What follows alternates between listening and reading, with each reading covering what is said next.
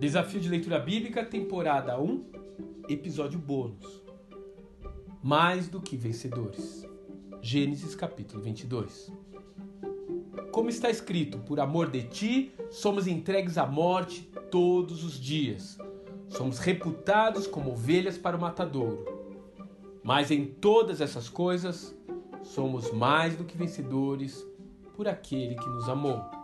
Romanos capítulo 8, versos 36 e 37.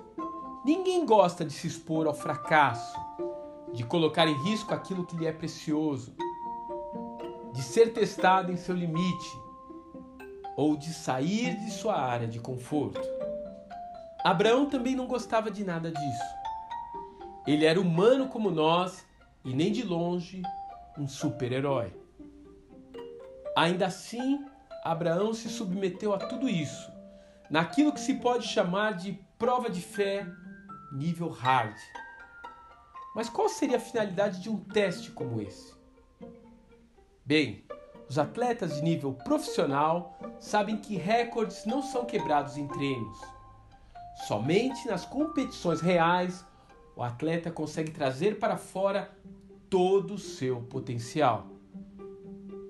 E as provações exercem o mesmo efeito em nossas vidas elas têm a capacidade de nos espremer até os nossos limites, a fim de alcançarmos uma marca que possa nos qualificar.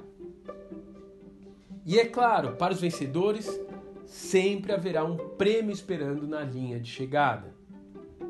Quando Abraão desceu do monte, ele não trazia apenas seu filho de volta, ele trazia também uma confiança madura em Deus uma promessa que se tornou o juramento do próprio Eterno.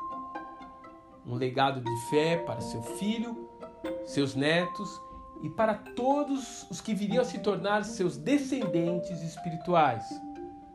Ou seja, ele recebeu a aprovação do Senhor por toda a eternidade. Quando completamos as provas do Altíssimo em vitória, sempre levamos para casa algo mais do que trouxemos.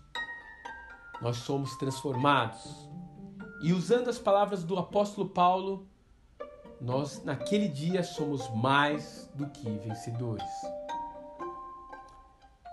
Que provas têm testado a sua fé ultimamente?